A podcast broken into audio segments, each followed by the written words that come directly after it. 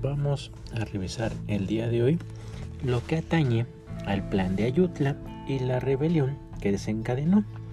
Sabemos que Santana regresa al país en 1853 eh, con varias condiciones que le cumplen, traen un piquete de soldados europeos, le dicen Alteza Serenísima, es nombrado dictador de nueva cuenta, como había sido en, la década de los años 40. Entonces Santana ah, nos ha percatado que el país pues ya ha cambiado mucho, donde vemos que ya no hay federalistas ni centralistas, sino que ahora el primer partido perfilado es el Partido Conservador, que fue el que lo trajo al poder en la persona de Lucas Alamán, que sirvió como su secretario de Relaciones. Alamán muere y Santana obviamente se queda sin contrapesos en el gobierno y comienza a hacer pues lo que está acostumbrado a hacer, puros desatinos, entonces como dirían por ahí. Entonces vemos que va a haber un grupo de liberales que Santana había prácticamente puesto en jaque durante muchos años. Vemos las figuras de algunos liberales. Ahí hay una relación muy rara entre Santana y Benito Juárez. Benito Juárez había sido exiliado como Michoro Campo. Parece que estos se conocieron en Estados Unidos, en Nueva Orleans, porque torcían tabaco allá en el exilio. Vemos que entonces en México va a haber pues varias leyes que Santana pues no son muy populares. La otra vez mencionaba que el tema de los impuestos había sido estudiado pues con algunos desatinos porque son impuestos de puertas, ventanas, animales callejeros, animales también caseros y pues la historia oficial se encargó de hacer a Santana como un demonio para la historia. Entonces había que explicar pues realmente lo que hace Santana en este momento. Vemos por ejemplo que estos liberales van a hacer un plan en Ayutla en el año de 1854 para ser precisos primero de marzo revienta un plan allí en el sur Villarreal es el que lo firma lo secundan Juan Álvarez, que es caudillo del sur. Juan Álvarez es una persona que ya habíamos platicado de él, había sido muy cercano a la figura de Morelos, de Vicente Guerrero, era un cacique en el sur, en el estado que hoy lleva el nombre de Vicente Guerrero. También es cercano a Nicolás Bravo, que da la casualidad que cuando este plan revienta allá, en Ayutla, lo pronuncian varios miembros del Partido eh, Liberal y casualmente Santana llega a la casa de Nicolás Bravo allá en, la ciudad de Chilpancingo y después vemos que tanto Bravo como su esposa aparecen muertos.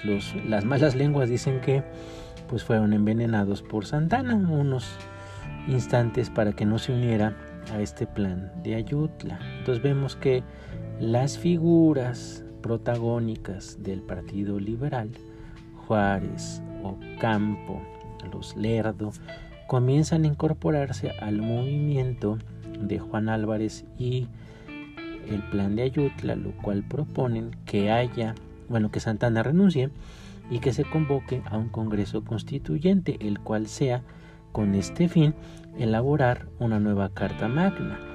Los levantamientos cunden por doquier.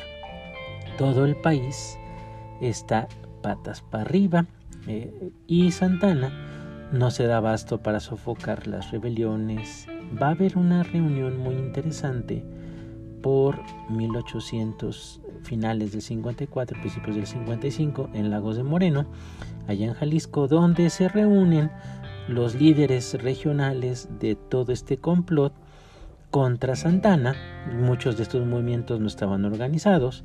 Entonces Ignacio Comonfort va a ser una figura notable, es un liberal moderado, no es tan radical como otros que vamos a estar viendo en, estos temas, y logra que si el movimiento triunfa, el movimiento contra Santana, que ya está por todos lados, el presidente interino tendría que ser el líder moral de este levantamiento, que es el general insurgente de cacique del estado de Guerrero, Juan Álvarez. Como bien refiere la historia, en agosto de 1855, Santana, al ver que el movimiento de Ayutla pues prácticamente lo tiene contra las cuerdas en términos boxísticos, hace la jugada que siempre ha hecho cuando ve las cosas perdidas, agarra sus cositas y pone pies en polvorosa. Entonces Santana se va. Y pues va a regresar después, muchos años después, pero bueno, eso es otro tema. Lo que sabemos entonces es que se organiza un gobierno con base en la rebelión de Ayutla, es una revolución hecha gobierno de carácter liberal. El presidente interino sería Juan Álvarez, nombra su gabinete y de aquí ya comienzan unas leyes que van a ser motivo de mucha discusión y que ya unidas pues van a provocar que se reorganice el Partido Conservador. Vemos que está la ley Lerdo que se llama desamortizar fincas rústicas y urbanas en poder de organizaciones religiosas. Eso es desamortizar, quiere decir quitar de la muerte. Van en contra de los terrenos baldíos de la iglesia y también de algunas propiedades y las van a rematar.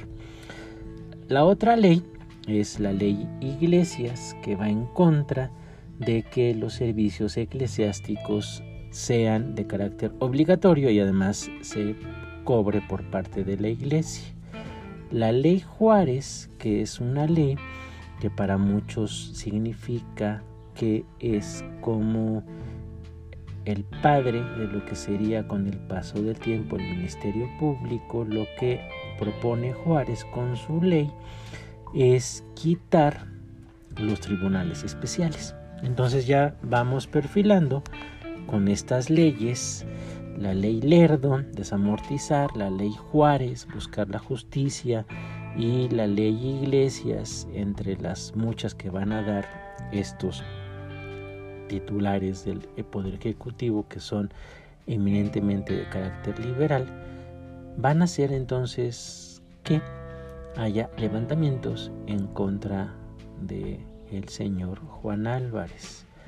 Álvarez radica su gobierno no en la Ciudad de México. Juan Álvarez dice que la Ciudad de México es muy fría, entonces va a despachar desde Cuernavaca.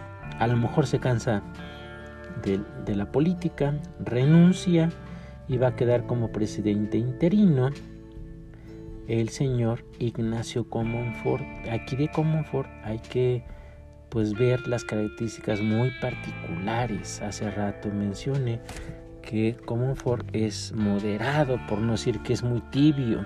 Entonces van a convocar la elección de diputados que se va reuniendo desde el año de 1856. La constitución del 57 va a ser sancionada el 5 de febrero y aquí vemos que hay un pleito interesante entre los mismos liberales, hay unos que son radicales y otros los moderados, van a ganar los moderados con la constitución. Para muchos liberales esta Carta Magna del 57 es muy tibia, es lo que dicen. Para otros pues fue lo que va a originar pues la guerra de reforma. Eso será otro tema que vamos a ver la constitución del 57 y la guerra de reforma. Entonces les pido por favor que se suscriban a mi canal y que estén pendientes de las novedades de estos videos cortitos que hago pensando en ustedes. Son videos muy breves para que pues escuchen y vean las imágenes que voy seleccionando con respecto a los temas. Por mi parte sería todo. Pasen un muy buen día.